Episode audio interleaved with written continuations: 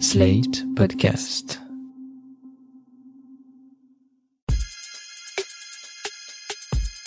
Salut chers auditeurs, salut chères auditrices, bienvenue dans Sans Algo, le podcast qui vous en fait découvrir d'autres.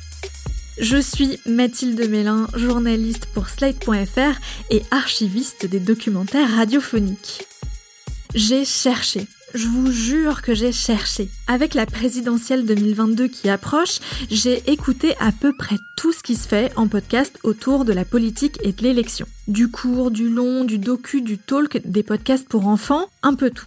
Il y avait pas mal de podcasts partisans, bon ça, on pouvait s'y attendre, d'autres qui infantilisaient beaucoup trop l'auditeur à mon goût en lui expliquant ce qu'était le droit de vote et qu'il n'y avait jamais eu de femme présidente en France, énorme scoop, et la majorité qui commentait la campagne façon café du commerce sans trop détailler les programmes non plus. Franchement, je voyais pas l'intérêt de vous dire d'écouter ça. Mais c'est pas pour autant que je voulais faire un épisode complètement déconnecté de l'actualité, comme si la présidentielle n'avait pas lieu.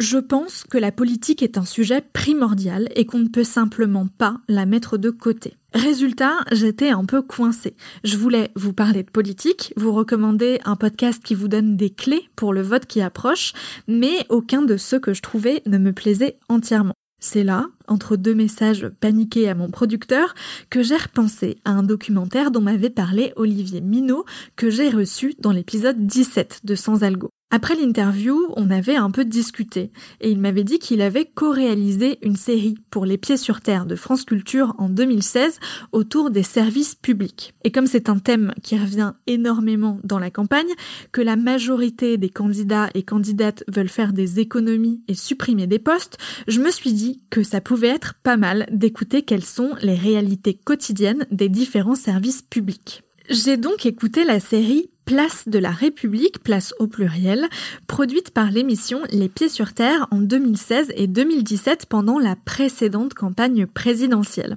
Si vous ne connaissez pas Les Pieds sur Terre, c'est une émission quotidienne documentaire de 28 minutes où chaque jour on entend un à trois témoignages autour d'un même thème. Dans la série Place de la République, quatre journalistes ont suivi au long cours le quotidien de quatre services publics. Un lycée à Auxerre, un hôpital à Die dans la Drôme, un tribunal à Marseille et une caisse d'allocation familiale à Amiens. Au départ, il n'y avait que les trois premiers, mais en cours de route, France Culture a perdu l'autorisation d'enregistrer dans le tribunal. Ils se sont donc tournés vers la caisse d'allocation familiale pour garder trois lieux, même dans la deuxième partie de la série on assiste à des scènes du quotidien de celles et ceux qui travaillent dans les services publics et ont sans doute une bonne partie de leur boulot, c'est de gérer des crises et des êtres humains, tout simplement. À l'hôpital de Die, par exemple, Christine, infirmière, doit faire face à un patient toxicomane à qui elle ne peut pas délivrer son traitement de substitution parce que ses analyses sanguines indiquent qu'il s'est drogué. Moi, j'ai une analyse positive aux autres. Mais à chaque fois, vous me sortez le truc. C'est la dites- troisième fois d'affilée, vous avez signé un contrat, on vous a dit que c'était... Mais je- j'en ai pas pris, j'en ai pas pris. Je pas, je pas, je pas, je voulais quoi? Je je- j'en prends pas mon insu non plus. C'est n'importe quoi ce que vous me dites. N'est pas des dealers. On n'est pas des dealers. On n'est pas là pour vous distribuer de la méthadone si vous n'êtes pas dans une démarche de soins. Mais je fais quoi? Je viens tous les lundis ici. Je, je, je me plie à vos trucs. Tu me galères tous les lundis. Tu crois que ça m'amuse de, de venir en plus, entrer en stop pour venir chercher ma méthadone Est-ce qu'on n'a pas passé un contrat? Oui, mais c'est n'importe quoi vos analyses là. Je, je sais que Parce que, de toute façon, ça fait, c'est pas comme si je vous prenais en traite. Ça fait trois fois d'affilée que les résultats sont fait, positifs. ça fait deux semaines que j'en ai pas pris. Donc c'est impossible ce que vous me dites là. Déjà, C'est la dernière fois, c'est parce que vous m'avez pas donné ma méthadone, donc j'étais obligé d'en prendre.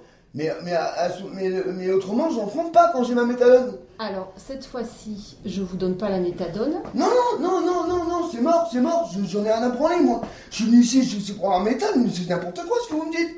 Moi, je suis comment pour m'occuper de mes enfants Alors, ce qu'il faut que vous fassiez, c'est que vous reveniez voir le médecin en consultation pour en reparler. Vous referez des analyses du Non, non, non, on non, mais c'est repartira sur une démarche de soins. J'en ai rien à branler, moi, je bougerai pas sans si j'ai pas ma méthadone. Je n'en ai pas de la méthadone, je peux pas vous la donner. Des scènes fortes comme ça, il y en a plein parce que c'est le quotidien des services publics en tout genre. Alors, je vais pas trop rentrer dans les détails ici parce que cette série dure quand même 12 heures quand on met tout bout à bout, mais on y rencontre un contrôleur de la CAF, une lingère de l'hôpital, une future arbitre de football, une prof d'histoire géo, un enquêteur de personnalité du tribunal, une jeune active en galère, un médecin. Bref, on entend presque toutes les strates de la société française.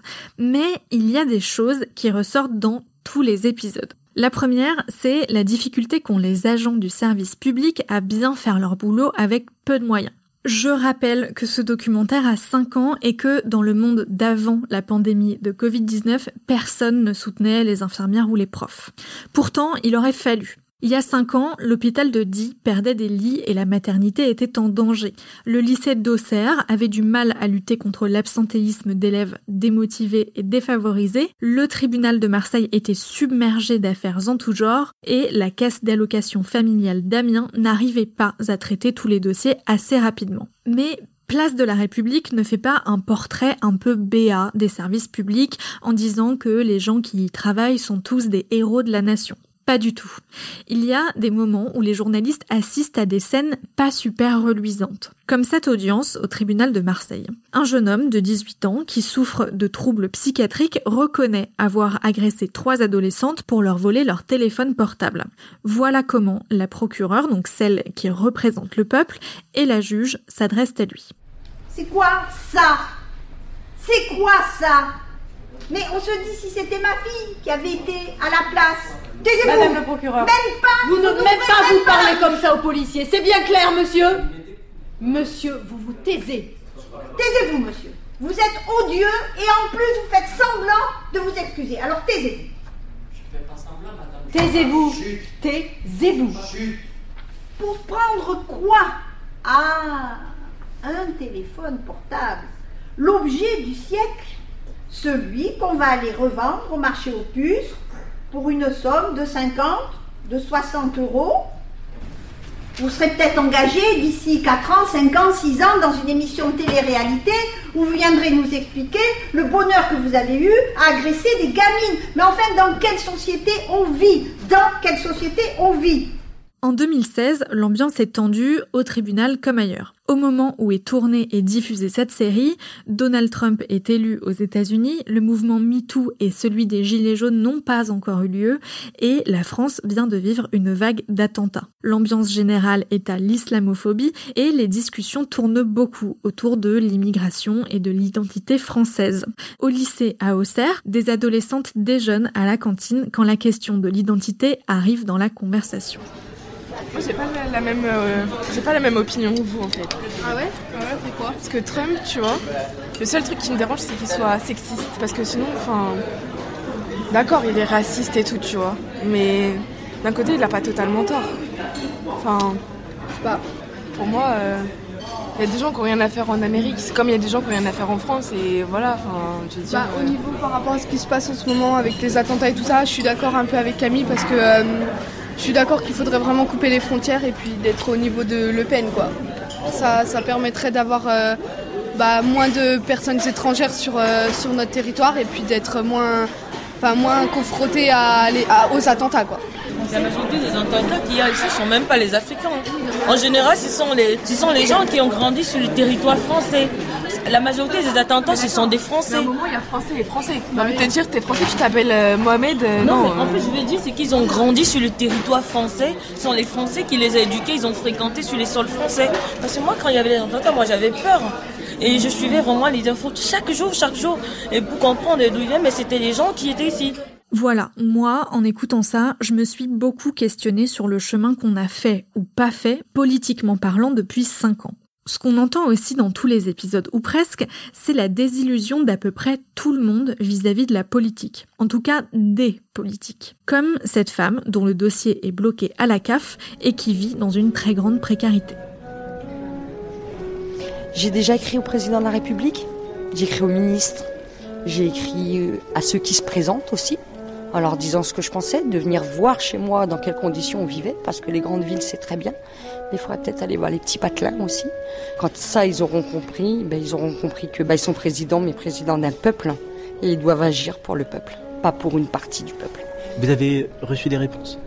Euh, Marine Le Pen, c'est la seule qui m'a répondu. Vous avez envie de voter? Non, je voterai pas. Pour aucun des présidents. Je n'en ai aucune conviction, c'est tous des menteurs pour moi. Avec ce documentaire au long cours, on passe des semaines dans ces quatre lieux, on rencontre plein de personnes, de métiers, d'histoires personnelles aussi, et ça donne une grande fresque humaine. C'est très rare dans le podcast ou à la radio d'avoir une œuvre chorale et au long cours comme ça qui retranscrit l'atmosphère de l'époque. Cinq ans plus tard, Place de la République n'est absolument pas périmée, les thèmes qui en émergent sont tout à fait d'actualité et on ne peut qu'imaginer l'état de ces services publics après la crise du Covid. J'aurais pu inviter les quatre journalistes derrière cette série, Pauline Mocor, Olivier Minot, Pascal Pascariello et Rémi Dibowski-Douat, mais je me suis dit qu'il y avait une personne qui avait un regard plus global sur ce documentaire. C'est la productrice des Pieds sur Terre, l'inénarrable Sonia Kronlund. Elle a accepté de me rencontrer dans un studio d'enregistrement au nord de Paris. Bonjour Sonia Kronlund. Bonjour. Comment est-ce que vous définiriez la ligne éditoriale des Pieds sur Terre pour quelqu'un qui ne connaît pas l'émission? Bah, il y a une petite formule euh, qui est dite euh, tous les jours, qu'on diffuse et en podcast, c'est des histoires, des reportages, des enquêtes. À la première personne, parce que la particularité des Pieds sur Terre, c'est que ce sont des gens qui ne parlent qu'à la première personne euh, de ce qui leur est arrivé à eux donc sous forme de enquête, reportage, euh, témoignage, etc., sans commentaire, sans quelqu'un qui vient vous expliquer euh, ce que la personne que vous venez d'entendre a voulu dire, etc. Euh, pourquoi avoir choisi l'angle des services publics pour parler de l'état de la France en 2016, avant la dernière élection présidentielle? Bah, Déjà, nous sommes une radio de service public, donc c'est une question qui nous préoccupe, qui nous intéresse. On est aussi assez fiers d'être une radio de service public, et donc euh, chaque élection, on cherche une nouvelle façon de raconter euh, euh, la vie des gens, leurs opinions politiques, etc. Et on s'est dit que le prisme des services publics, qui sont vraiment des enjeux électoraux, qui, qui sont très clivants, la place qu'on doit leur accorder, les budgets, etc., le rôle qu'ils ont dans la société française, c'était un, un, bon angle pour regarder à la fois le monde, la vie des gens, voilà, c'est la République, c'est là aussi la démocratie qui s'exprime là-bas. Enfin, voilà. Puis ça fait des bonnes histoires aussi. Est-ce que vous vous souvenez du moment où l'idée d'une série, de la série Place de la République, a germé dans votre esprit ou dans celui de l'équipe et comment ça s'est passé le brainstorming euh, avant de lancer le tournage? Euh, Oui, à dire vrai, je me souviens assez bien d'une réunion d'équipe. Donc, euh, on travaille avec une petite équipe de gens qui sont là depuis longtemps. Et c'est une collaboratrice qui s'appelle Leila Jitli qui a eu l'idée d'aller, je me souviens, dans un ou plusieurs services publics, mais c'était pas encore très défini. Mais c'est elle qui a eu cette idée-là. Donc euh, voilà, c'est né dans une réunion, et puis euh, c'est aussi le collectif hein, euh, qui s'est emparé de cette idée dans l'idée d'avoir des services publics différents, mais aussi des territoires et des géographies différentes. C'était Pauline Mocor qui était à Auxerre, Olivier Minot à Die dans la Drôme et Pascal Pascariello au tribunal de Marseille. Et après, ça a changé parce qu'il s'est fait virer du tribunal. Et euh, c'était Rémi euh, Dibowski-Douat qui était à Amiens à la CAF. Est-ce que vous pouvez nous expliquer justement, il y a un changement au milieu de la série, euh, vous expliquez que vous avez perdu l'autorisation de tourner au tribunal, quelques épisodes euh, après arrive la CAF d'Amiens pour le, le remplacer. Est-ce que vous vous souvenez de ce qui s'est passé? C'est la diffusion de l'émission qui, qui a provoqué cette réaction de la part euh, des institutions? Donc en fait, Pascal Pascariello avait enregistré, elle avait vraiment open bar au tribunal de Marseille après avoir négocié pendant un bout de temps. Et puis elle a enregistré une audience. Et au cours de cette audience, je sais plus si c'était la présidente ou une des magistrates était particulièrement déplaisante avec un prévenu. Et donc, après s'être réécouté, le tribunal a enlevé euh, l'autorisation. Et voilà. Et donc, euh, après ça, c'est pour ça qu'on est allé euh, ailleurs, dans une CAF à Amiens. voilà, qu'on s'est replié, si on peut dire, mais c'était intéressant aussi. Parce que la particularité de cette série, qui dure donc 25 épisodes et donc 25 semaines, c'est que vous n'avez pas tout tourné puis tout diffusé, c'est que c'était tourné, diffusé, tourné, diffusé. Donc, les gens que les reporters interviewaient pouvaient s'en euh, d'une semaine à l'autre. C'est d'ailleurs le sujet du dernier épisode. Est-ce que vous, ça vous semblait important de faire vivre la France en temps réel pendant cette élection et pas a posteriori? Bah oui, oui, bien sûr. La série était la chambre d'écho de ce qui était en train de se passer. C'est-à-dire, euh, je ne sais pas quoi, Marine Le Pen avait fait un discours, euh, euh, donc on, on, retrouvait les positions des gens, les sondages évoluaient, il se passait des choses en France, etc., dont le podcast parlait et que les gens se réappropriaient, encore une fois, à la première personne. Alors après, si vous voulez, a posteriori, maintenant, quand on fait des séries, on évite de faire ça pour pas avoir le genre de déconvenu qu'a eu Pascal. C'est-à-dire qu'on enregistre, on enregistre, on enregistre, et puis on diffuse. Là, on prépare une série sur le commissariat de Roubaix. On diffuse pas au fur et à mesure. On enregistre, on enregistre, on diffusera après. On a, c'était très difficile d'avoir les autorisations. Et si on commence effectivement dans ce genre d'endroit hypersensible à diffuser au fur et à mesure, on prend aussi des risques. Est-ce que votre but en tant que productrice de Des Pieds sur Terre avec Place de la République, c'était aussi de déjouer les clichés sur les services publics, y compris peut-être euh, les vôtres? En tout cas, de vérifier s'ils étaient vrais ou faux? Il s'agit pas vraiment de, déjouer les clichés, mais il s'agit vraiment d'incarner à la première personne, moi je, que, que, les gens se rendent compte qui sont ces gens derrière le guichet, qui sont, enfin c'est quoi leur vie, euh, qu'est-ce qu'ils pensent, euh, vous voyez, euh, comment ils vibrent, quelles sont leurs opinions politiques. Et là on peut au contraire, c'est-à-dire qu'on va partir de rien et ce qu'on espère, c'est que ce soit plein de surprises. Par exemple, il y avait cette gamine, moi, que j'avais adorée à, au lycée, qui était la seule fille dans une section arbitre. Elle était là, il y avait, je sais pas quoi, 30 mecs, et la gamine, elle voulait devenir arbitre, et c'était vachement bien, on l'avait suivie pendant un an. Elle était vraiment, euh, c'était un boulot de Pauline Mocor formidable. Et d'ailleurs, elle s'appelle Laurette, elle a une parole euh, qui est assez euh, surprenante quand elle discute avec ses copines de politique et d'immigration. Elle a un discours euh, plutôt pro euh, Marine Le Pen jusqu'à ce que sa copine noire qui est à la même table qu'elle lui dise que pour elle c'est très difficile de subir du racisme. Ce genre de paroles, vous pensez qu'on pourrait les recueillir ailleurs qu'à la radio? Bah oui, je vois pas pourquoi on pourrait pas les recueillir ailleurs qu'à la radio. C'est-à-dire que nous, ce qui est formidable, c'est qu'on peut, euh, euh c'est léger la radio. Regardez-vous, vous êtes toute seule avec votre petit enregistreur. Nous aussi, c'est pareil, on est tout seul avec notre petit enregistreur et on peut monter vite, on peut diffuser vite. En fait, c'est la légèreté euh, du média qui est formidable. Et puis, euh, c'est aussi l'espace que nous on a, c'est-à-dire une demi-heure tous les jours. Vous imaginez la liberté, le, le c'est voilà, c'est formidable d'avoir ça euh, tous les jours pour créer, pour apporter des choses. Donc, c'est vrai que souvent je dis que les pieds sur terre, c'est en, en une demi-heure ce qui prendrait une minute trente dans un journal télé. Mais la beauté, c'est l'espace qu'on nous donne. C'est l'espace que la radio, que France Culture nous donne aussi. C'est notre travail collectif, c'est voilà, c'est le labeur, c'est l'expérience et tout, mais c'est aussi l'espace et c'est aussi le média lui-même qui nous porte énormément. Comment on fait en tant que productrice pour euh, les aider à créer un objet cohérent quand on a quatre auteurs différents dans quatre lieux différents?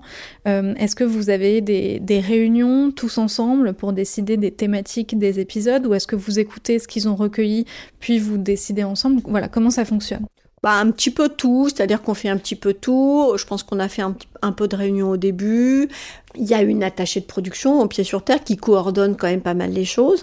Donc c'est vraiment son boulot, c'est un énorme travail. C'était Sandrine Chaperon à l'époque et elle faisait ça très bien. Elle connaît chaque producteur, elle sait un peu où il en est. Enfin voilà, elle, vraiment elle avait tout ça vraiment bien en tête. Et puis après, c'est des relations individuelles, mais je pense pas qu'on ait fait beaucoup de réunions parce que la plupart des producteurs au pied sur terre, c'est des pigistes. Donc il faut quand même être assez efficace. Comme ils sont aussi en région, euh, c'était un peu compliqué, mais euh, voilà, moi j'ai coordonné tout ça. C'est vraiment mon travail, appuyé, soutenu euh, gravement par l'attaché de production qui fait l'essentiel de la, qui fait beaucoup de coordination. Et donc vous, quand ils partent en tournage, vous leur euh, commandez pas un sujet en disant j'aimerais bien faire un épisode sur ce que les gens ont pensé de l'entre-deux tours par exemple, pour avoir un épisode cohérent avec trois avis dans trois lieux différents? Si, si, on a fait ça. C'est-à-dire que on a souvent fait des thèmes ou bien de la temporalité. Par exemple, il y avait des débats, je me souviens. Alors je dis à tout le monde, il faut que vous soyez là le jour du débat. Alors il y en avait trois qui partaient le jour du débat ou le lendemain du débat. C'était assez difficile à faire d'ailleurs, parce que chacun avait d'autres trucs à faire. Enfin voilà, c'était pas simple à organiser, mais on avait des dates plutôt que des thèmes ou parfois des thèmes. Et après, sur 26 ou 30 épisodes, c'était assez différent. Mais oui, il y avait parfois un truc un peu imposé, que, imposé, enfin en tout cas suggéré. Et puis on voyait si c'est possible, si c'est réalisable. Et puis parfois, euh, c'était chacun me ramenait ce qu'il avait, qu'est-ce que devenait son personnage, euh, voilà. Mais c'est vraiment une série qui a feuilletonné, c'est-à-dire il s'agissait de retrouver les mêmes personnages euh, sur, et les mêmes lieux sur un an ou un peu plus. Et puis avec des thématiques, ça se croisait. c'était chouette, on faisait ça une fois par semaine, c'était vachement bien les personnages qu'on retrouve, c'est les personnes qui travaillent dans les services publics. Et puis, il y a des personnages qui sont ponctuels, qui sont les usagers des services publics. Est-ce que vous, par exemple, il y a des personnages qui vous ont particulièrement marqué, dont vous vous rappelez encore, que ce soit des usagers ou des travailleurs des services publics. Bah, Évidemment, il y a cette jeune fille dont je me souviens bien, il y a des infirmières qui étaient formidables, et puis au tribunal, il y a cet épisode effectivement, euh, qui a vraiment posé question, parce qu'il y avait euh, cette... Euh, vous en souvenez peut-être, c'est une présidente de tribunal, c'est ça? Une magistrate et une présidente qui sont face à un jeune homme qui a volé des téléphones portables. Et c'est vrai qu'elles ont quand même un ton hyper violent vis-à-vis du prévenu. C'est vrai que je sais plus si c'était une magistrate ou une présidente, mais voilà, ça c'était quand même vraiment choquant. il y en a vraiment beaucoup, je me souviens pas d'un ou deux personnages en particulier, mais Laurette, je sais pas pourquoi, je me souviens vraiment de cette jeune fille qui était pleine de contradictions euh, politiquement, elle avait des enjeux familiaux, enfin, c'était vraiment euh, une fille très attachante, très touchante et aussi un super personnage, quoi. Cette émission, vous la faites euh, donc pour France Culture, qui est aussi un service public. Est-ce que vous auriez pu ausculter votre propre maison de la même manière que vous avez ausculté ce lycée ou cette caisse d'allocation familiale?